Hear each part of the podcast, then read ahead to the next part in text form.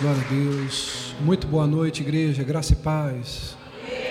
Deus abençoe a tua vida, tua casa, tua família, você que nos acompanha por essa transmissão ao vivo, em nome de Jesus.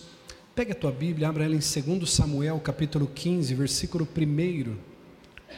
Segundo livro do profeta Samuel, capítulo 15, versículo de número 1.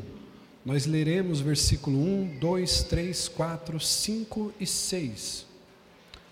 Hoje o tema do nosso sermão é um tanto quanto delicado. Nós iremos falar sobre o risco da deslealdade. Aquele que achou, diga amém. Diz assim a palavra de Deus.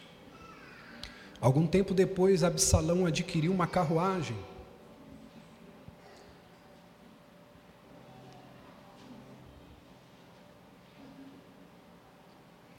Algum tempo depois, Absalão adquiriu uma carruagem, cavalos e uma escolta de 50 homens. Versículo 2, olha só que interessante. Ele se levantava bem cedo e ficava junto ao caminho que levava à porta da cidade. Sempre que alguém trazia uma causa para ser decidida pelo rei, Absalão chamava e perguntava de que cidade vinha. A pessoa respondia que era de uma das tribos de Israel. Versículo 3: Absalão dizia: A sua causa é válida e legítima, mas não há nenhum representante do rei para ouvi-lo. E acrescentava Absalão: Quem me dera ser designado juiz dessa terra? Todos os que tivessem uma causa, uma questão legal, viriam para mim. E eu lhes faria justiça. Versículo 5. E sempre que alguém se aproximava dele para prostar-se em sinal de respeito, Absalão estendia a mão, abraçava e beijava. Versículo 6. Absalão agia assim com todos os israelitas que vinham pedir que o rei lhe fizesse justiça. E assim, ele foi conquistando a lealdade dos homens de Israel. E você diga amém. amém. Tome seu assento, por gentileza.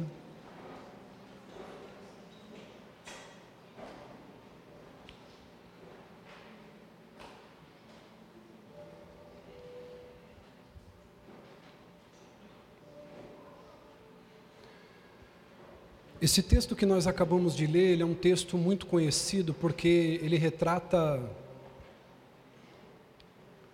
o período em que Absalão ele tinha o seu coração magoado, ressentido por causa do seu pai Davi, que não tomou uma atitude em relação ao pecado de seu filho Aminon. Para você entender um pouquinho melhor o contexto, Aminon ele violenta sexualmente a sua irmã, ele tem um desejo por sua irmã de sangue, e ele a violenta sexualmente. E a lei de Moisés, ela diz que o homem que possuir a sua própria irmã, ele deve ser morto. Absalão, como irmão dessa jovem que foi possuída por Aminon, ele fica possesso de raiva, ele se sente injustiçado, ele se sente traído pelo próprio pai. E a Bíblia diz que ele se retira por dois anos, ele faz um longo silêncio, e nós vamos ver os pormenores disso mais para frente. Mas a gente observa que Absalão ele começa a ter um coração ressentido. E o texto diz então que Absalão ele tem um plano de ficar na porta da cidade e todos os súditos do rei, todos os moradores de Israel que iam até o rei para ter um momento com o rei, aonde hoje nós chamaríamos de uma auditoria ou alguma coisa assim. Eles iriam procurar o rei para que o rei fizesse justiça com alguma causa deles. Absalão estava na porta, fazendo o quê? Ganhando a confiança daquelas pessoas, sendo desleal com o seu pai Davi. Eu quero dizer para você que me assiste, que está sentado aqui, que talvez uma pessoa inexperiente pode pensar que quanto mais dons a pessoa tiver, mais qualificada essa pessoa vai ser para o ministério. Quanto mais talento, quanto mais dom a pessoa tem, talvez aos olhos de alguém inexperiente, mais essa pessoa ela vai ter qualificação para o ministério, mas nessa minha pequena experiência, se serve de alguma coisa de 20 anos de ministério, essa minha experiência diz que as pessoas fiéis e leais na igreja são as bem mais qualificadas para serem líderes. Não basta só ter talento, nós precisamos de caráter, de lealdade, de fidelidade. Uma pessoa inexperiente, irmão, ela pode pensar que um irmão que é muito amável, que é muito prestativo, ele pode ser um pastor. Talvez essa pessoa, por sua inexperiência, talvez essa pessoa, por sua fragilidade, intelectual, podemos dizer assim, ela pode pensar, fala, olha bispo, aquele irmão ele é tão amável, ele prega com tanta eloquência, quando aquela pessoa fala da palavra de Deus, aquilo mexe comigo, aquela pessoa fala tão bem de Jesus e ela é tão amável. Bispo, essa, esse fulano aqui nasceu para ser pastor. Você pode pensar, irmão, que com uma boa oratória, essa pessoa pode ser um pregador. Mas por favor, eu quero te pedir um favor. Quem me ouve, diga amém. Por gentileza, quando você vê alguém muito amável, quando você vê alguém que prega muito bem, não cometa esse erro de achar que porque essa pessoa prega bem, essa pessoa estuda bem, ela é eloquente, ela é intelectual, ela tem um perfil para ser um pastor. Porque a Bíblia nos ensina que o requisito principal para a liderança é a fidelidade, nada além, nada mais fidelidade, integridade. A pessoa pode pregar bem, mas se não tem fidelidade, está descartada para o ministério. A pessoa pode cantar bem, mas se não tiver fidelidade, está descartada para o ministério. A pessoa pode ter dons e talentos, mas se não tiver fidelidade e lealdade, ela está descartada. A Bíblia fala que a fidelidade é o padrão, nada além, nada fora dele. E a deslealdade é um vírus maligno que ataca todos os cristãos. A gente precisa ficar atento com o vírus da deslealdade, por que, bispo? Porque esse vírus, ele contamina você de dentro para fora. É um vírus que consome você, e quando você percebe um indício de deslealdade em você, você já tem que paralisar esse vírus logo no começo. Por quê, bispo? Porque senão isso vai causar grandes estragos dentro da igreja, dentro da tua casa, dentro da família, dentro da empresa que você trabalha. A deslealdade é um vírus, é como se fosse um câncer. E quando você percebe que esse vírus ele está entrando em você, geralmente porque você se sente injustiçado, geralmente porque você se sente abusado, geralmente porque você se sente ofendido, geralmente porque você se sente chateado, aí então esse vírus da deslealdade ele começa a tomar forma e quando você não toma conta dele e você o elimina logo no começo, você causa um grande estrago. Tem pessoas que podem dizer aqui, bispo, eu não sei aonde vai dar essa, essa pregação, porque a gente deve lealdade a Deus. E eu concordo com você, diga assim: a minha lealdade é íntegra a Deus.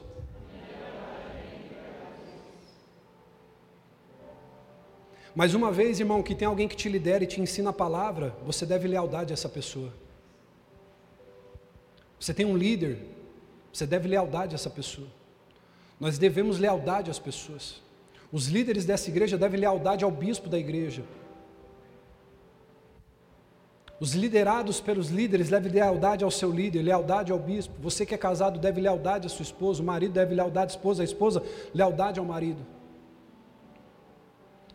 Nós vamos refletir aqui nessa noite sobre dois personagens, Absalão, que era filho de Davi, e Joabe, que era um general de Davi. A lealdade, escute o que eu vou dizer para você, a deslealdade, ela não acomete você de uma hora para outra. A deslealdade, Claudinho, ela acontece na vida das pessoas de maneira gradativa. É como uma gripe. A gripe não vai dando sintomas? Uma pessoa que pega a gripe, ela não fica acamada já nos primeiros sintomas de gripe. A pessoa ela pega uma gripe, ela vai sentindo uma coriza, sim ou não? Ela vai sentindo um pouquinho de dor de cabeça, daqui a pouco é dores no corpo. Daqui a pouco, dependendo da intensidade dessa gripe, ela sente náuseas. Ela vai sentindo cansaço, ou seja, ela vai tendo indícios, ela vai dando sintomas, diga comigo, sintomas. E é assim também com a deslealdade. A pessoa, olhe para mim, por favor, não perca por nada o que você vai aprender hoje aqui, porque isso aqui pode salvar a tua vida. A pessoa desleal, ela também dá indícios, ela também tem sintomas. Quando entra o vírus da deslealdade no coração de uma pessoa, e essa pessoa não vigia para que esse vírus não prolifere dentro dela, ela começa a dar indícios, e o primeiro estágio, o primeiro indício da deslealdade na vida de uma pessoa é a independência.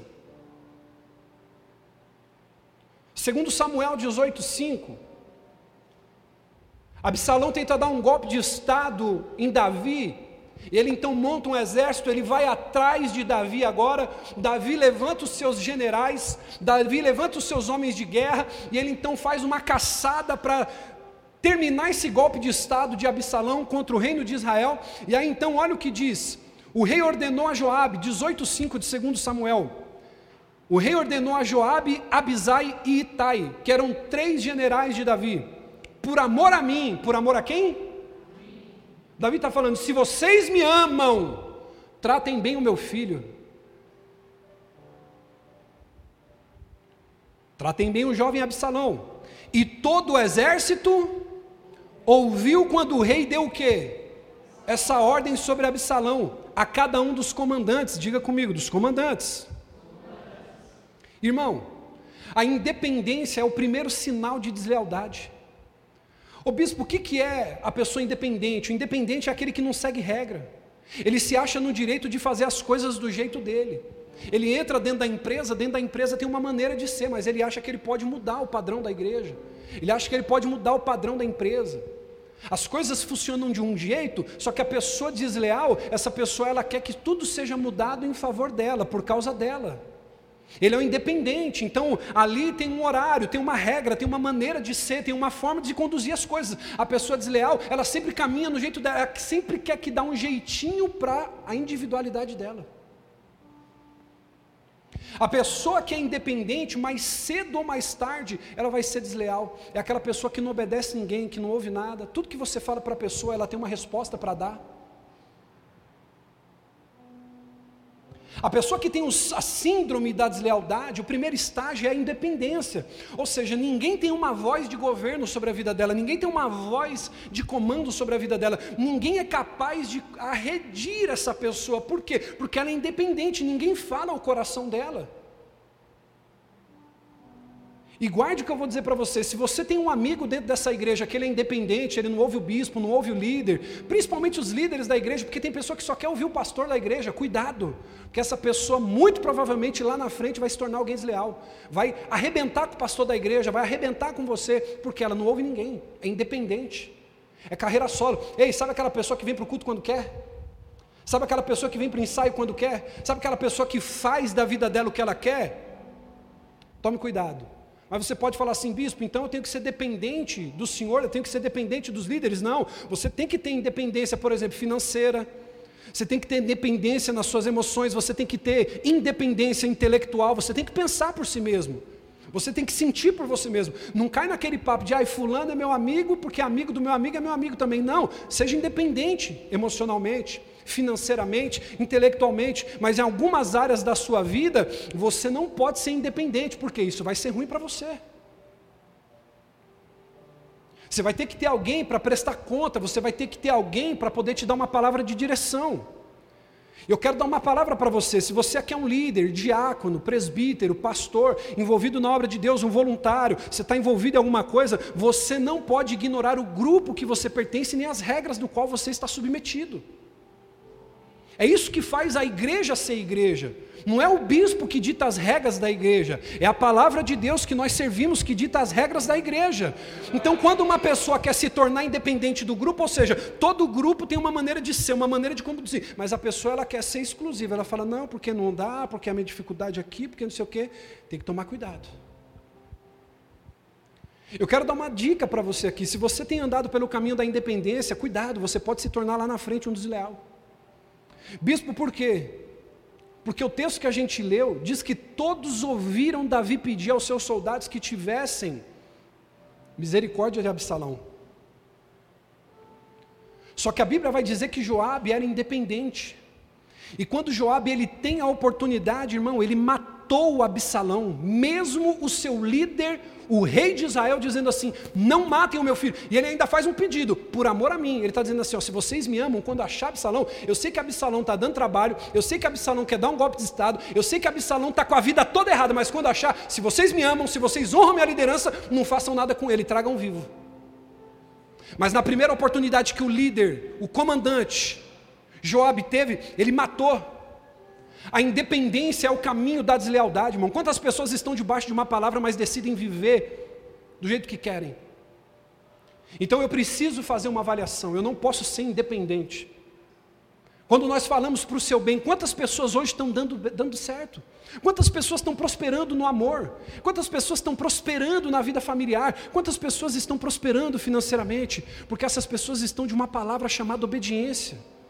Você dá uma palavra, olha, venha para o culto, participe, tenha frequência nos cultos, venha pegar a escola teológica, participe, dê satisfação para o seu líder, esteja envolvido no ministério, caminhe em comunidade, isso vai ser bom para você. Essas pessoas começam a ter a prosperidade, mas você olha para pessoas que são independentes, você vê que essa pessoa está caminhando para a deslealdade, e o Espírito Santo hoje está falando essa palavra ao teu coração para tentar trazer você de volta, porque ainda é tempo. Eu sei que muitas vezes, irmão, você não quer se adequar. Olha, a igreja tem um padrão, tem uma regra, mas não dá para a igreja se adequar a você. Você que tem que se adequar à palavra de Deus. Você pode dizer um amém por isso? Então, quando você começa a se tornar independente, irmão, é tudo que é direcionado para você, você tem um questionamento. Tudo que diz para você, irmão, você muda a direção. Diga comigo, independência, independência. é o caminho para a deslealdade. Então você tem que entender uma coisa, irmão. Você tem que caminhar em obediência. Quando eu me torno uma pessoa independente, por exemplo, aqui, ó, você quer que eu te dê um sinal de independência? Quem é casado aqui, levanta a mão.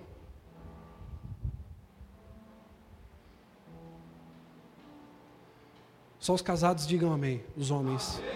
Só os homens casados digam amém. Qual homem casado aqui dentro dessa igreja pega o carro, sai a hora que quer e volta a hora que quer? Nenhum. Mas você não é homem, não? Você não é macho? Mas por que, que você não faz isso? Porque você é casado, você não é independente. Está conseguindo pegar o fio da coisa? Teu marido faz isso, filho? Sai a hora que quer, volta a hora que quer? Ele não faz. Por quê? Porque ele é comprometido. Ô bispo, como eu sei se uma pessoa é comprometida com a igreja que ela faz parte? Essa pessoa não faz o que quer. Ela não é independente. Então, o primeiro indício de uma pessoa que caminha para a deslealdade, ou o primeiro sintoma de um desleal, é independente. E eu deixa eu dizer uma coisa para você, irmão. A cultura da nossa igreja, sabe qual que é? Quer ir? Vai.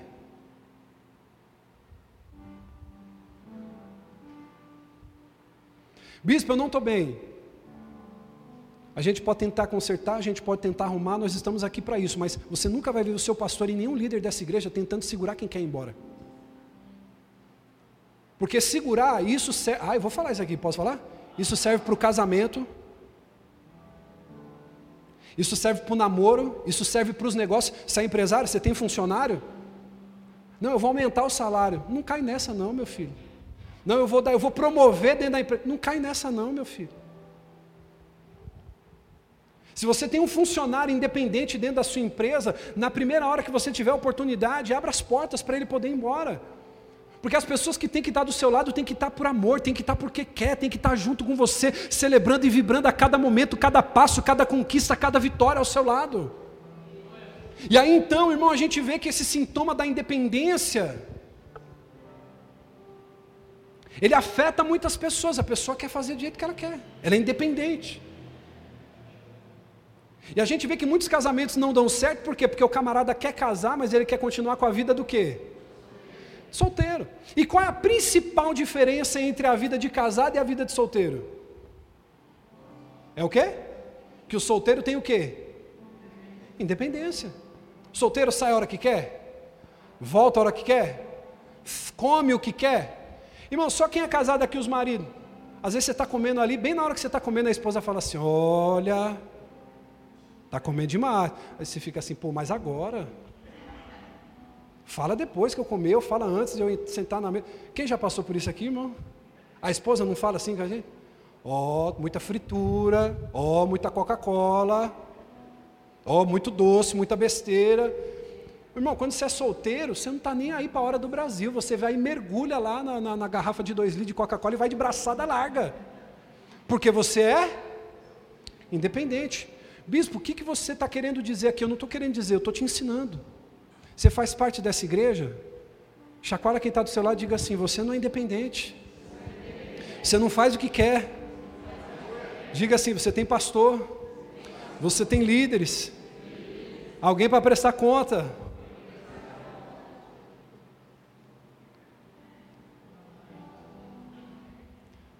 Segundo sintoma de uma pessoa desleal. Ah, eu posso falar isso aqui? Sim ou não? É a decepção. Primeiro, quando a pessoa tem algo, ela fica independente, ela começa a fazer o que dá na telha, e depois ela fica decepcionada. Esse segundo estágio, irmão, é quando a gente fica ofendido com alguma coisa e a gente permite fazer e agir de maneira errada, porque eu fui ofendido. Então, essa ofensa, ela me dá autonomia de fazer algo errado, ou de agir de maneira errada, porque eu me senti ofendido. Lembra que eu falei para você que Aminon, ele violentou sexualmente a sua irmã? Então Absalão ficou decepcionado com seu pai Davi, por quê? Porque Davi não fez nada no caso da sua irmã Tamar, quando ela foi violentada por Aminon. Ei, olha para mim, por favor. Davi devia ter dito assim: pode mandar matar Minon. Na espada, no tiro, na foice, na faca, eu não sei. Mas a lei diz que aquele que violenta sua irmã tem que morrer. E aí então, Davi não faz nada. Literalmente, ele passou um pano, passou um pano quente, fingiu que não viu. E aí então, a decepção entra no coração de Absalão. Eu quero dizer para você, irmão, que Davi, ele errou em não fazer nada. Obviamente ele errou, porque a obrigação de Davi era cumprir a lei. Agora guarde isso que eu estou dizendo para você aqui, você que me assiste por gentileza agora, não sei onde você está, mas o que a gente mais tem no meio da igreja é a pessoa que se diz ferida, é a pessoa que se diz ofendida, é pessoa que se diz decepcionada e por isso se acha no direito de fazer algo contra a pessoa que a ofendeu. Ou seja, se rebaixa ao mesmo pecado. O segundo sintoma de uma pessoa desleal é a pessoa que quer dar o troco, ela não confia em Deus para Deus vingar por ela. É aquela pessoa ressentida, é a pessoa ofendida, a pessoa magoada, então ela quer dar o troco. Essa pessoa não tem o Espírito Santo, ela é carnal. Ela traz divisão para dentro do corpo, ela traz divisão para dentro da empresa, ela traz divisão para dentro da casa. Por quê? Porque ela é ferida e ela acha que a ferida que fizeram nela dá o direito dela se vingar de alguém, de fazer o mal para alguém, de retribuir o mal com o mal. E não é isso que a palavra de Deus ensina. Então, se você um dia foi ferido, magoado, o caminho que você tem é liberar perdão. Por quê, bispo? Se você não liberar perdão, amanhã ou depois você vira um aminon, um assassino. Perdão, um Absalão. Absalão começou a carregar mágoa do seu pai. Por quê? Porque o pai dele não fez nada. Ele falou: Como aí, meu irmão violentou a minha irmã e o meu pai não fez nada. Ele fica ressentido. E a Bíblia diz, irmão, que ele passa dois anos em silêncio, não falou mal e não falou bem. Bispo, o que o senhor quer dizer?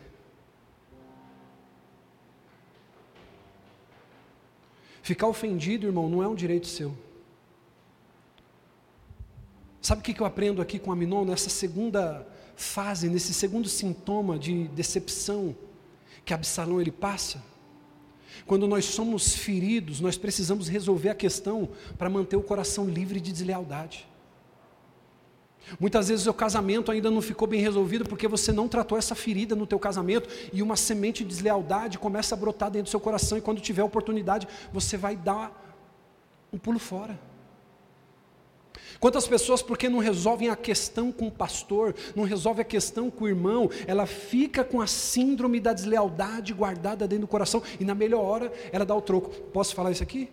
É mais ou menos como aquela pessoa que está magoada, ressentida com alguma coisa no louvor. Ela espera um dia de conferência e no dia da conferência ela falta. É como aquele irmão que está vendo um grupo da igreja de voluntário, de mídia, de fotografia, de história, eu não sei do que, está precisando de ajuda, está fazendo, mas a pessoa está com o coração comprometido, está com o coração magoado, ressentido, não senta para resolver a situação com ninguém. E aí então, no dia que toda uma estrutura está precisando dela, ela falta, ela fala assim: agora eu quero ver. Ela dá um golpe de Estado, ela boicota o evento. Você conhece alguém assim? Você conhece alguém assim na empresa? Decepcionada, a pessoa desmotivada, ela começa a boicotar. Vai ter uma reunião? Ah, eu vou falar isso aqui. Tem pessoa que só vai na reunião que ela quer. Ela só ela só frequenta o que ela quer. Você conhece alguém assim? Desleal. Não tem uma aliança. Só vai no que é de interesse, só vai naquilo que para ela é interessante. Então você precisa resolver a questão com quem te feriu, com quem te magoou, seja um parente lá fora. Porque talvez, irmão, se você não entendeu o que eu estou pregando hoje, você pode ser laçado pelo inimigo da tua alma lá fora. Bispo, o que isso quer dizer? Você precisa resolver a questão com quem feriu o teu coração. Bispo, por quê? Porque senão, no momento oportuno, o diabo vai lançar uma seta no seu coração e você vai ser desleal com essa pessoa. Você não vai perder a oportunidade de pagar o mal com o mal. Por isso que quando eu perdoo, por isso que quando eu resolvo a questão, eu não estou fazendo generosidade com quem me feriu, eu estou fazendo bem para mim mesmo. De não correr o risco de querer retribuir o mal com o mal lá na frente. Aconteceu alguma coisa com você? Zera. Resolve, perdoa. Anote isso se você tiver condições de anotar. O espírito da ofensa sempre abre as portas para o espírito da traição. Quando você permite o espírito da ofensa abrir a porta do teu coração, ele deixa a porta aberta para o espírito da traição entrar. Por isso eu tenho que resolver. Eu fui ofendido, fui magoado, fui desrespeitado, não importa. Tem que liberar perdão. Por quê, bispo? O coração do homem é mais enganoso do que qualquer outra coisa. E você pode pensar que não, não, bispo, eu não sou uma pessoa ressentida, eu não sou uma pessoa que guarda rancor, que guarda mágoa, que guarda ressentimento. Irmão, se não existe liberação de perdão, uma hora ou outra você se levanta com rebelião. Uma hora ou outra, quando você podia ser bênção na vida da pessoa, você deixa de ser bênção, você não fala bem, você não passa um pano e acontece o um mal na vida da pessoa. O espírito da ofensa sempre abre porta para o espírito da traição. Eu quero que você entenda isso e anote, por gentileza. Se você não supera as feridas, em algum momento você vai se tornar desleal com quem te feriu ou com quem não te feriu. Olhe para mim, pessoas que não superam feridas, pessoas que não superam dores, pessoas que não passam por cima de problemas, como uma, pessoas maduras que resolvem, que liberam perdão, que perdoam, são pessoas que têm um potencial de deslealdade lá na frente. Porque são pessoas, posso falar isso, que caminham na obscuridade do coração e da mente, maquinando. Aquele tipo de pessoa que pega na tua mão e fala assim: tá tudo bem, mas por dentro ela está pensando assim: não tem problema não, na curva eu te pego. Segundo indício é a decepção. Irmão, em alguns estudos que eu estava fazendo, em algumas meditações e leituras, sabe o que, que eu descobri? Depois eu desafio você que gosta de ler a palavra de Deus, a história da igreja, faça isso. As maiores perdas na história da igreja aconteceu porque alguém ficou ferido. Aconteceu, presbítero, porque alguém ficou ofendido. Essa pessoa se ofendeu e não buscou a cura. Então a deslealdade tomou conta do coração. Posso dizer uma coisa para você aqui? A falha do seu líder é um teste para você. Eu vou repetir isso aqui. A falha do seu líder é um teste para você. Lembra de Noé depois do dilúvio? A Bíblia diz que Noé edificou um altar. Noé plantou uma vinha, depois de, de, de plantar essa vinha, ele se embebedou com um vinho dessa vinha. Se embebedou a ponto de ficar doidão, chapadão, malucão. Noé virou caneco. Ficou doidão. E a Bíblia diz então que ele estava nu, bêbado dentro da tenda. Dentro do lugar onde ele estava lá. A Bíblia vai dizer que um filho chamado Cã, diga comigo, Cã, ele entra no lugar da tenda do pai e ele vê que o pai estava nu. Ou seja, ele vê a nudez do pai, ele vê que o pai está descoberto. Então, Cã chama Sem Jafé, os seus dois irmãos, e diz assim: Ei, vocês não sabem o que acabei de ver. Papai está doidão, chapado lá na tenda. E vou falar uma coisa para vocês: ele está peladão. Quando os irmãos ficam sabendo disso, censuram Cã e diz assim: Rapaz, você está maluco, você está descobrindo o nosso pai. Você está contando as vergonhas do nosso líder, você está contando as vergonhas do nosso pai. A Bíblia diz que sem Jafé, eles pegam uma capa, entram de costas na tenda de Noé, para não ver a nudez do pai e cobrem a nudez do seu pai. Pessoas leais, elas não saem expondo as fraquezas, a nudez do líder, elas, pelo contrário, encobrem. Por isso que você tem que tomar cuidado com a pessoa futriqueira, muitas vezes do seu lado, porque se faz futrica do teu patrão, vai fazer de você. Se faz futrica do teu bispo, vai fazer de você. Se faz futrica da dança, vai fazer de você. Se faz futrica do louvor, vai fazer de você. Se faz futrica da comida da amiga, vai fazer futrica de você. As maiores perdas que acontecem dentro de uma família, dentro de um ministério, é pessoas feridas, ofendidas, que não buscam cura. E quando eu não busco cura para as feridas que vêm no meu coração, eu dou espaço para a deslealdade. E você tem que guardar isso no seu coração. Diga: a falha do meu líder é um teste para minha lealdade.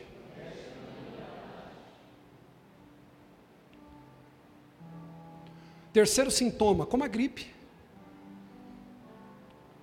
Primeiro, pessoa independente. Primeiro sintoma de alguém desleal, diga comigo, independente. Segundo, ressentido. Terceiro sintoma, isso aqui é quando você já começa a sentir uma coisa mais grave na pessoa, diga comigo, isolamento. Abre para mim, por favor, filho, segundo Samuel 13, 22, olha o que diz.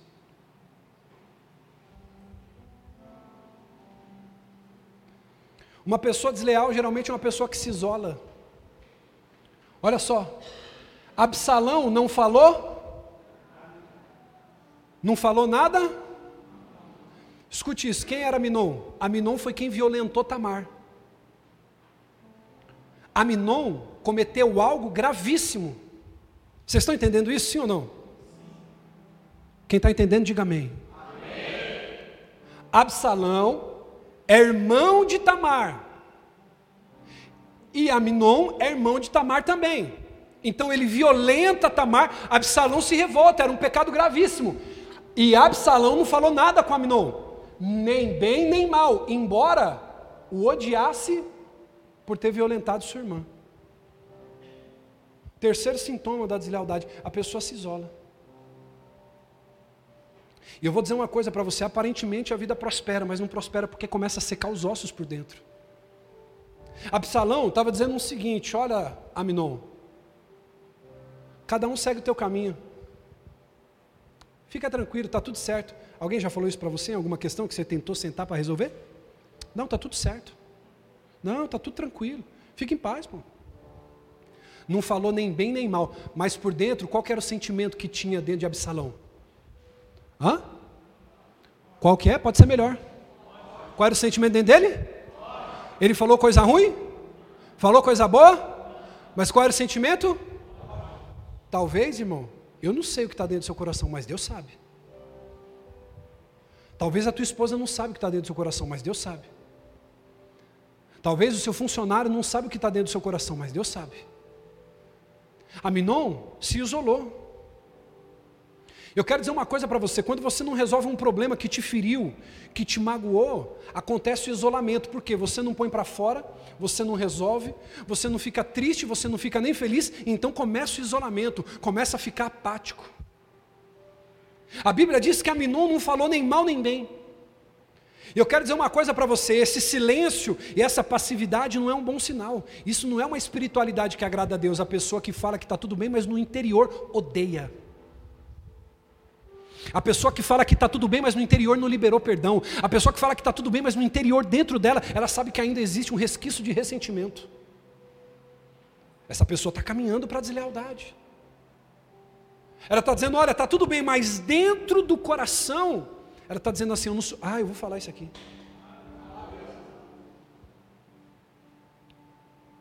O bispo, está tudo bem com o irmão, mas se o irmão sentar lá, ele senta lá do outro lado. Não, bispo, está tudo bem. Se o irmão entra pela porta esquerda, o outro irmão sai pela porta direita. Ou seja, resolveu tudo da boca para, mas por dentro existe mágoa, ressentimento. Esse tipo de espiritualidade, quando você passa um pano para dizer assim, não, bispo, está tudo bem, eu resolvi com o irmão lá, está tudo certo. Esse é um tipo de espiritualidade que não agrada a Deus, porque Deus conhece o teu coração. A pessoa, quando é ofendida, ela fica arisca. Você já viu um leão com fome? Você não pode dar uma trela que ele já, ele já fica para te pegar ali, não é assim? Ele está arisco. A pessoa, quando é magoada, quando é ferida, ela se torna arisca, ela fica isolada. Você não pode perguntar nada para ela, ela não quer fazer mais nada. E o que é o isolamento? É um sinal de rejeição. A pessoa se sente rejeitada, se sente ferida, e aí então ela fala: Não, eu vou ficar na minha. Eu não quero mais conexão, eu não quero mais amizade, eu quero ficar na minha. A pessoa, quando ela se torna ferida demais, ela se torna crítica. E aí o menosprezo começa a tomar conta do coração dessa pessoa. Ela começa a menosprezar, não importa o que você faça. Irmão, olha aqui para mim, por favor, e redobre sua atenção. Não importa o que você faça dentro de uma igreja, quando a pessoa está com o coração ferido, quando essa pessoa está com o coração comprometido, pode ter o louvor uma benção, a palavra uma benção, essa pessoa sempre vai encontrar motivo para criticar. A comida, a, a, esposa pode fazer a melhor comida que for, mas se o camarada está com ressentimento no coração, a comida não tem sabor. É igual muitas vezes a mulher, irmão, se ela está ressentida, ela pode até se deitar para ter relação com o marido, mas não tem sabor a relação para ela. Ela está fazendo porque tem que fazer. Tudo tem uma crítica. Então o coração começa a ficar comprometido. Eu quero dar um conselho para você: quando alguém errar com você, toma cuidado com a resposta. Quando alguém errar com você e vão errar, você pode dizer isso para duas ou três pessoas, tenha certeza que vão errar com você?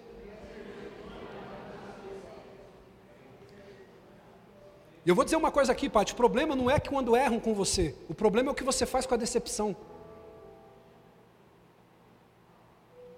O problema, pastor, não é quando alguém te decepciona, o problema é o que você faz com essa decepção. Ei, olhe para mim, quem me ouve, diga amém. Quem abusou de Tamar? Diga comigo, Aminon. Quem deveria ter feito alguma coisa? Davi. Davi não fez nada. Ele decepcionou Absalão. Mas olha o que Absalão se tornou por causa da decepção que Davi fez. Davi termina os seus dias sendo o rei mais celebrado de Israel. E Absalão termina como um traidor. Só que na verdade, preste atenção: quem foi injustiçado? Diga comigo, Absalão. Mas o problema não é o que fazem comigo, é o que eu faço com o que fazem comigo.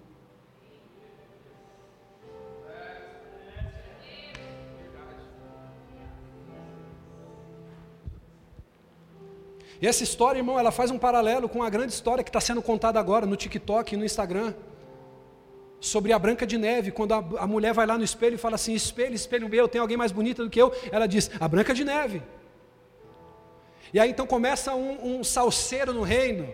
É briga, confusão, trevas, por quê? Porque ela ouviu algo que ela não gostou. Quem você se torna quando você é decepcionado? Quem você se torna quando você ouve um não? Quem você se torna quando algo acontece que decepciona você, que magoa você?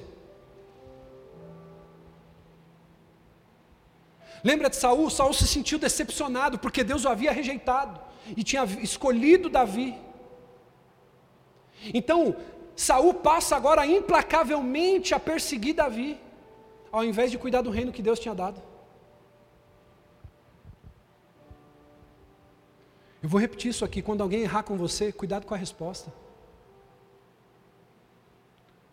Cuidado com o que você faz com a decepção. Porque Absalão, de decepcionado, passou a rebelde. Absalão, de decepcionado, passou a assassino. Ei, deixa eu dizer uma coisa para você. Eu já fui, irmão, líder sindical dentro de empresa que eu trabalhei. Eu sei o que eu estou falando. Todo mundo fica burburando, reclamando, todo mundo fica fazendo, todo mundo fica falando, só esperando um desavisado ir lá. E aí quando você vai, é você que paga o preço de todo mundo. É assim ou não é? O que, que você faz com a decepção? Toma cuidado. Eu quero que levanta a mão aqui só quem já foi decepcionado já. A pergunta é: cuidado. O que, que você tem feito quando você é decepcionado? Sabe qual foi a atitude de Absalão? Se isolou, se tornou independente, ficou ressentido e guardou dentro do coração.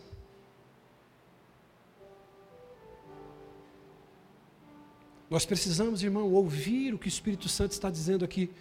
Por quê? Porque o Espírito Santo quer pegar algumas pessoas de um abismo profundo de sentimentos e emoções que você entrou, porque pessoas foram desleais com você porque talvez não foram desleais com você, ou magoaram você, feriram você, e você decidiu se fechar para o mundo, se tornou uma pessoa amarga, se tornou uma pessoa cítrica com aquilo que te fizeram, e você pegou essa decepção, e você projetou essa decepção nas pessoas, e hoje você não consegue se relacionar com ninguém.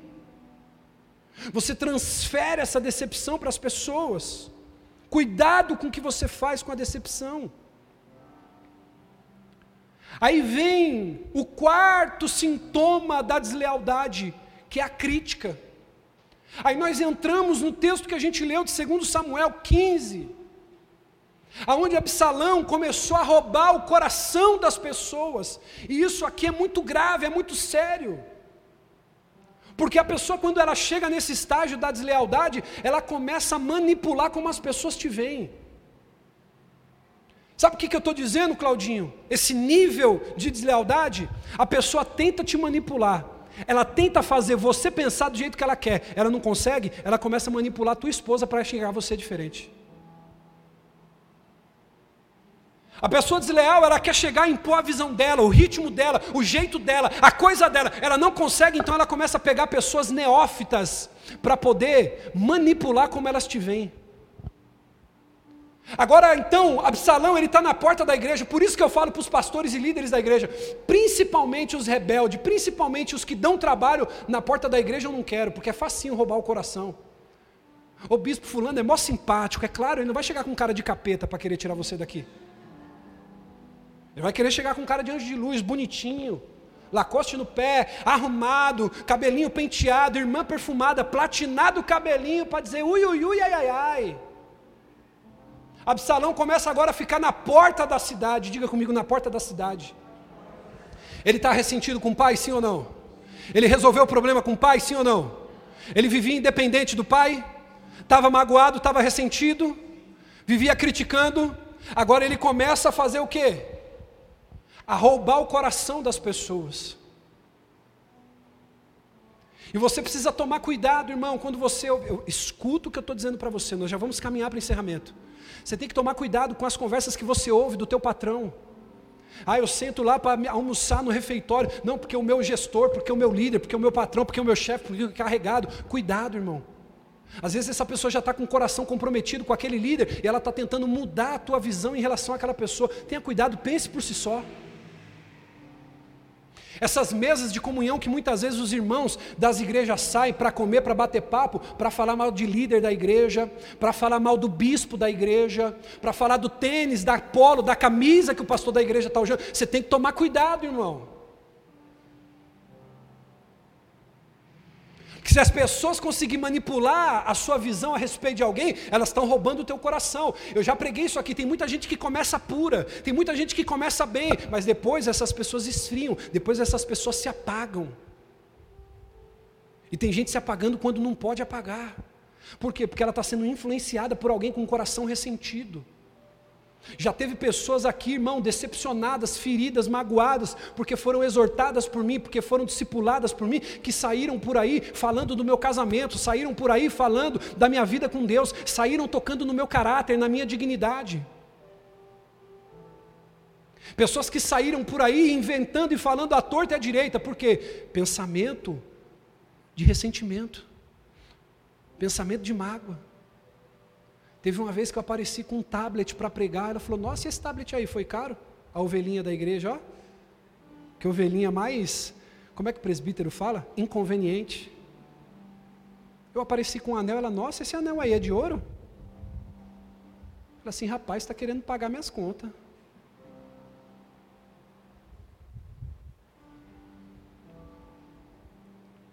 Aí na visão dessa pessoa, o pastor ele tinha que ser simples.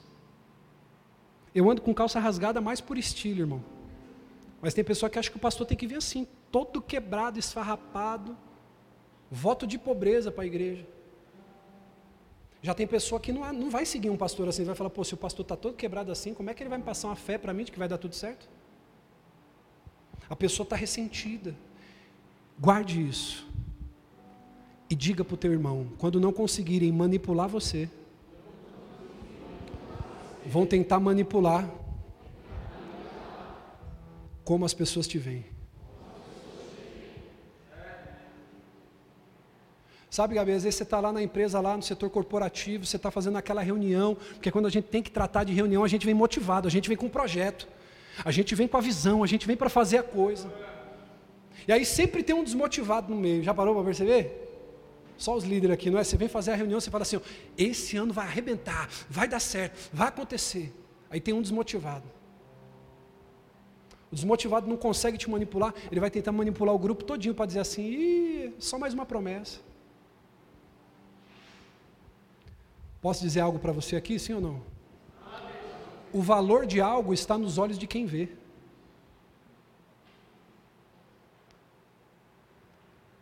Sabe por que. Ah, eu vou falar isso aqui. Sabe por que você muitas vezes, irmão, não consegue suportar o irmão? Não é porque tem coisa errada no irmão, é porque os seus olhos não têm amor. Porque o valor está nos olhos de quem vê. Se você olha com olhos de amor, você vai ver bondade, você vai ter paciência com a pessoa. Porque você tem olhos de amor.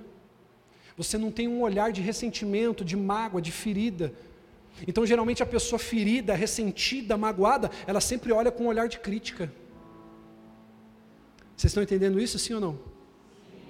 Mas quando a pessoa olha com um olhar de amargura, ela sempre vai ver crítica, ela sempre vai ver problema. Ah, não, mas porque a Ju ela tá de saia, mas quando vem de calça é porque o cabelo tá liso, e quando o cabelo tá liso é porque veio de sandália. E porque desafinou, e porque não estava bom. Coração amargurado, só vê crítica. Posso falar isso aqui para você, sim ou não? A pessoa que tem os olhos de amor nem consegue ver todos os erros que alguém ferido diz que tem. A pessoa ferida, magoada, ressentida, ela diz assim: não, essa igreja aqui já não ama mais. E a pessoa que está com o olho cheio de amor, ela fala: nossa, mas aqui está uma bênção. Aqui o negócio está tá pegando fogo. Aqui o Espírito Santo está purinho. Porque o coração é bom. Ela consegue ver coisas boas, porque o coração. Agora, quando o coração está ressentido e magoado, o que, que a pessoa consegue ver? Sabe isso que você está vendo, velho? Sabe isso quando a gente olha para você, às vezes eu converso com a minha esposa, com alguns irmãos aqui, a gente vê ela feliz para cá, com vida, porque os olhos são bons. Não deixa ninguém roubar isso dentro do seu coração, não, filho. Porque quando o coração é bom, os olhos só vem o quê? O que é bom. Ei, Absalão fica agora na porta da cidade, e as pessoas vão para ter uma audiência com Davi, e Absalão fala assim: Ah, se eu pudesse julgar a tua causa. Eu tenho certeza que se você entrar aqui, o rei ele não vai ouvir a tua causa, não.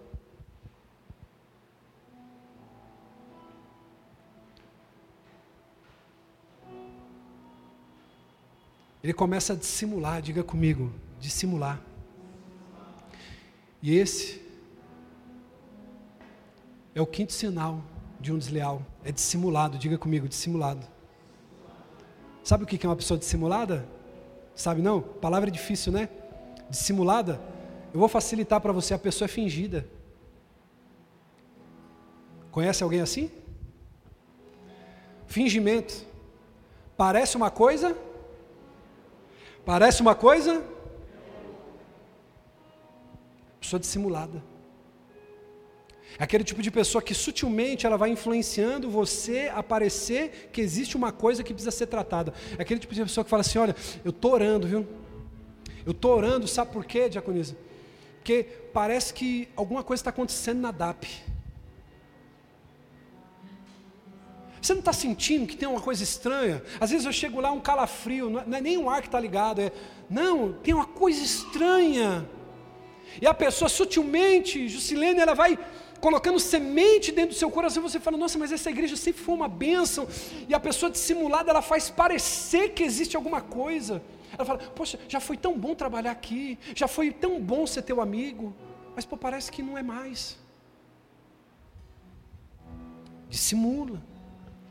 Começa a influenciar as pessoas ver de uma outra maneira. Você quer ver, irmão, o espírito absalônico? Sabe qual é? É quando um funcionário seu chega na imobiliária e fala assim: Nossa, se eu estivesse no lugar da Pátio, eu ia fazer tudo diferente. A luz ia ficar melhor, as gravações do vídeo iam ser diferentes. Você quer ver uma pessoa com espírito absalônico? É uma pessoa que está dentro da tua equipe e fala assim: se eu estivesse no lugar da Elisa, eu ia arrebentar. Se eu estivesse no lugar da Elisa, eu ia fazer melhor. Se eu estivesse no lugar do Márcio, eu tinha colocado feito diferente. Se eu estivesse no lugar do Jean, eu ia pôr para arrebentar, a coisa ia ser diferente. Era como Absalão estava na porta da cidade falando assim: olha, se eu fosse o rei, ah, esse reinado estava diferente. Ah, se eu fosse a pessoa que decidisse, que fizesse, ia ser diferente. O espírito absalônico é aquela pessoa que diz assim: ah, se eu fosse o pastor ia ser diferente. Sabe o que, esse espírito absalônico faz? Ele faz você se apropriar do que não é seu de maneira indevida. Porque não chegou tua hora, não é o teu momento ainda, mas esse espírito absalônico quer fazer você usurpar uma coisa que não é tua.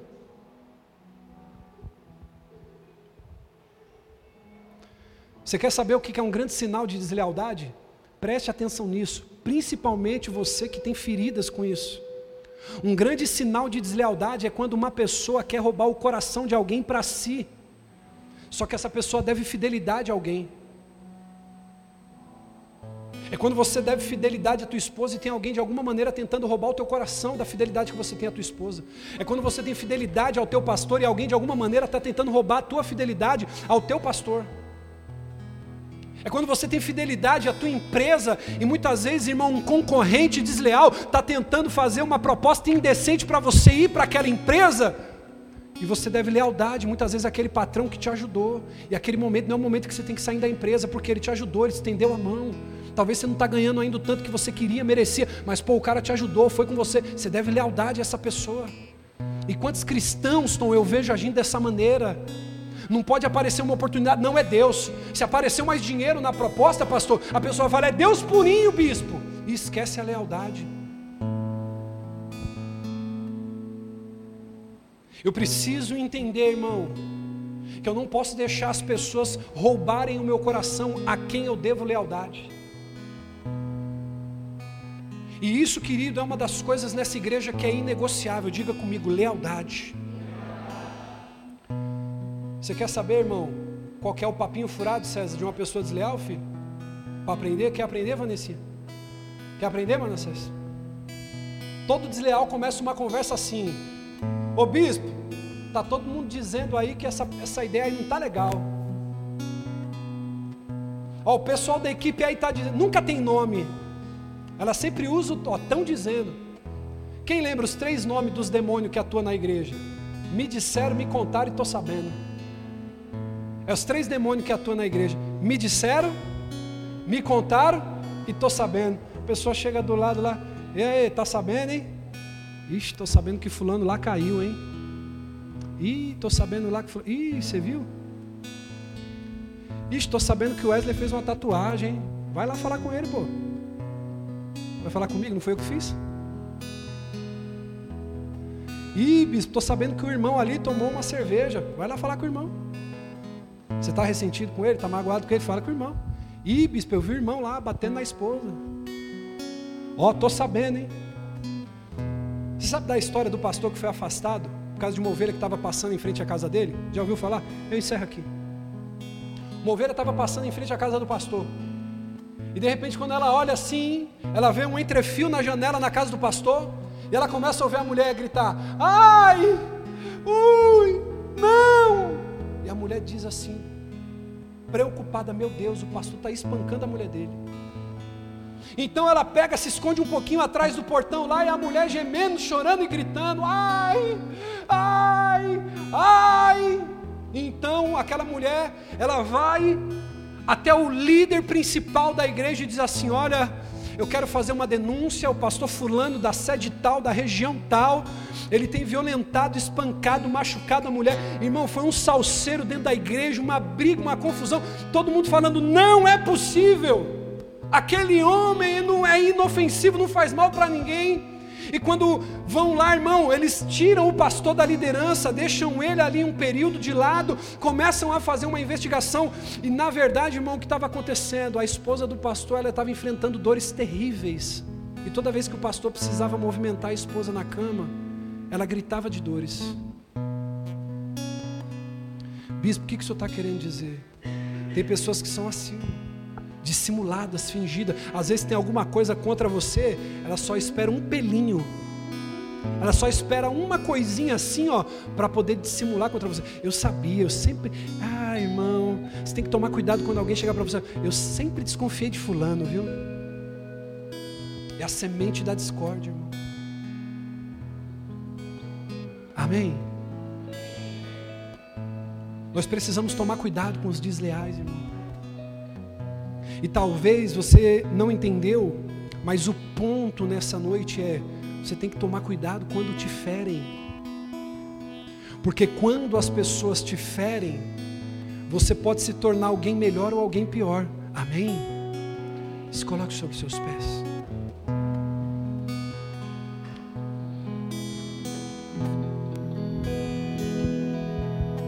O bispo, qual que é o último sintoma de alguém desleal?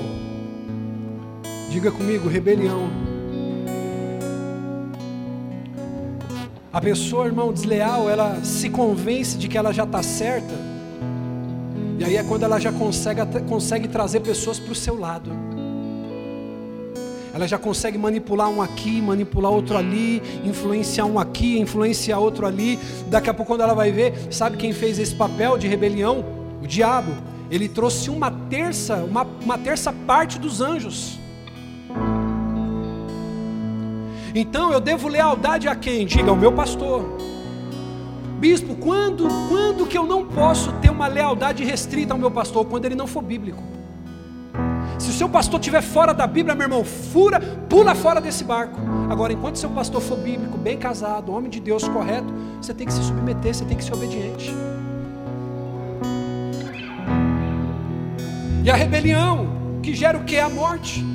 O fim de todo desleal, de todo rebelde é a morte, é a morte espiritual, morte ministerial. Você vê que pessoas que racham a igreja, que são pedra de tropeço na vida de pastores, são pessoas, irmão, que estão em frieza ministerial, espiritual.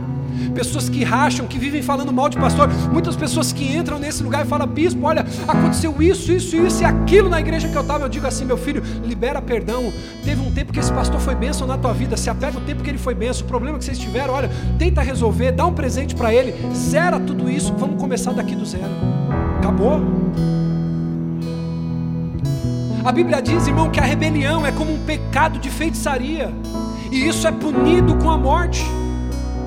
Tem gente, irmão, que se envolve em rebelião, que se envolve em tipo de problema porque é simples, porque é ingênua, porque deixa se envolver. Você tem que tomar cuidado, irmão, quando alguém está tentando te manipular, trazer para o lado dela. Porque o rebelde é assim, ele tenta te manipular. E deixa eu dizer uma coisa para você: não é só o rebelde, não, irmão, que está sujeito ao castigo. Aquele que se deixa levar também pelo rebelde, ele também está sujeito. Então por isso eu tenho que ter temor, diga comigo, temor. Então você precisa entender a rebelião, a deslealdade, ela surge com um processo. Ninguém nasce desleal. Ninguém acorda de manhã falando assim, eu vou ser desleal. Essas pessoas se tornam desleais com o tempo. Porque coisas mal resolvidas, fica independente, faz o que dá na telha. É aquele tipo de pessoa, irmão, que não dá satisfação para ninguém. Então, com isso, eu digo para você o que? Que o Senhor hoje ele nos deu duas lições. Bispo, qual? Se você, querido, tem caminhado com feridas, com mágoa, com ressentimento, com coisas mal resolvidas dentro de você, eu te dou o maior conselho da tua vida hoje. Libere perdão, resolva o que você tem que resolver, para lá na frente você não ser um desleal. Essa palavra hoje, irmão, serve para você no seu trabalho, serve para você no seu casamento, serve para você no ministério, porque feridas mal resolvidas geram deslealdade no nosso coração. Eu quero convidar você agora para a gente orar. Para que todo mal, todo esse espírito irmão, que tenta nos aprisionar. Ei, olhe para mim aqui antes de orar. Olhe para mim, por favor. Todos olhando para mim agora. Psst, olhe para mim. Quando o diabo não enxerga a brecha no pastor da igreja, quando o diabo não enxerga a brecha na pastora da igreja, quando o diabo não encontra brecha no casamento, quando o diabo não encontra brecha no ministério, na liderança, sabe o que, que ele começa a fazer? Ele começa a plantar semente de deslealdade. Porque a maneira mais eficaz de você quebrar uma igreja é destruindo ela de dentro. Ele não vai mandar o diabo para fazer ataque. Ele vai querer destruir de dentro ele vai querer destruir tua família de dentro. Ele vai querer destruir a tua empresa de dentro. Vai querer destruir o teu casamento de dentro. Vai querer minar a relação com os teus filhos de dentro. Você já viu um filho ressentido com o pai na adolescência? Não fala com o pai. Não abre o coração. Vive independente. Isso aqui, irmão, é um presente que eu estou te dando para toda a tua vida se você guardar essa mensagem. E nós vamos orar hoje em nome de Jesus para que isso seja quebrado, amém? Feche os teus olhos, vamos falar com Deus.